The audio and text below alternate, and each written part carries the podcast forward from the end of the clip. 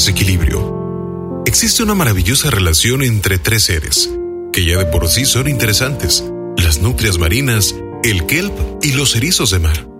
El kelp es la planta de mayor crecimiento. Crece en un promedio 50 centímetros diarios y su frondosidad se mezcla y entrecruza formando bosques que llegan desde las profundidades marinas hasta la superficie. Los erizos se alimentan del kelp y podrían hacerlo a desaparecer por completo, a no ser por la intervención de las nutrias marinas que se alimentan de una gran cantidad de erizos de mar y así regulan su número. Esos tres seres conviven en una equilibrada armonía hasta mediados del siglo XIX, donde los hombres comenzaron a cazar a las nutrias marinas por el valor de su piel. A principios del siglo XX las nutrias se encontraban al borde de la extinción y los erizos, liberados de su natural depredador, se multiplicaban y por lo tanto diezmaban los bosques marinos de kelp hasta casi su extinción. Pero entonces ocurrió algo interesante.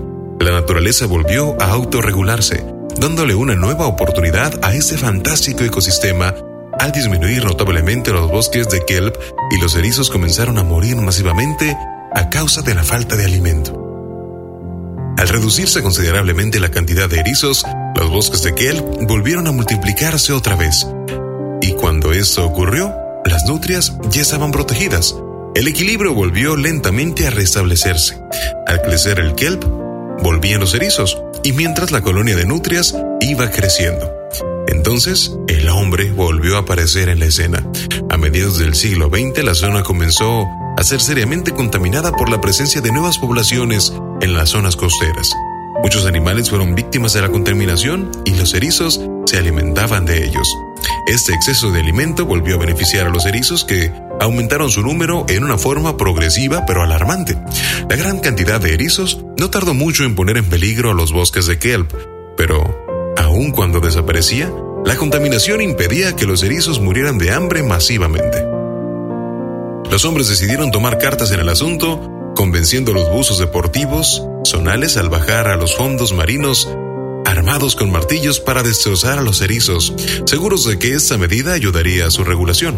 Obviamente, no resultó así, ya que es ridículo y hasta contradictorio que se le ayude a la naturaleza asesinando martillazos a un animal.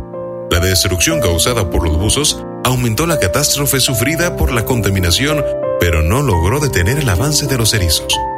El hombre tratando de arreglar lo que el hombre descompuso suele ser el principio del desastre ya que somos capaces de creer que somos seres pensantes y por ello podremos encontrar la solución y promover el equilibrio, cuando la verdadera solución simplemente está en las manos de Dios. Él sabe lo que hace como nadie. La naturaleza necesita de todos los seres vivos para que haya un equilibrio ecológico. Cuando uno de ellos se extingue, se produce una inestabilidad en el sistema. De la misma manera, cada uno de nosotros necesitamos darle a Dios el lugar que debe ocupar en nuestra vida. Porque si vivimos sin tenerla en cuenta, los resultados son evidentes.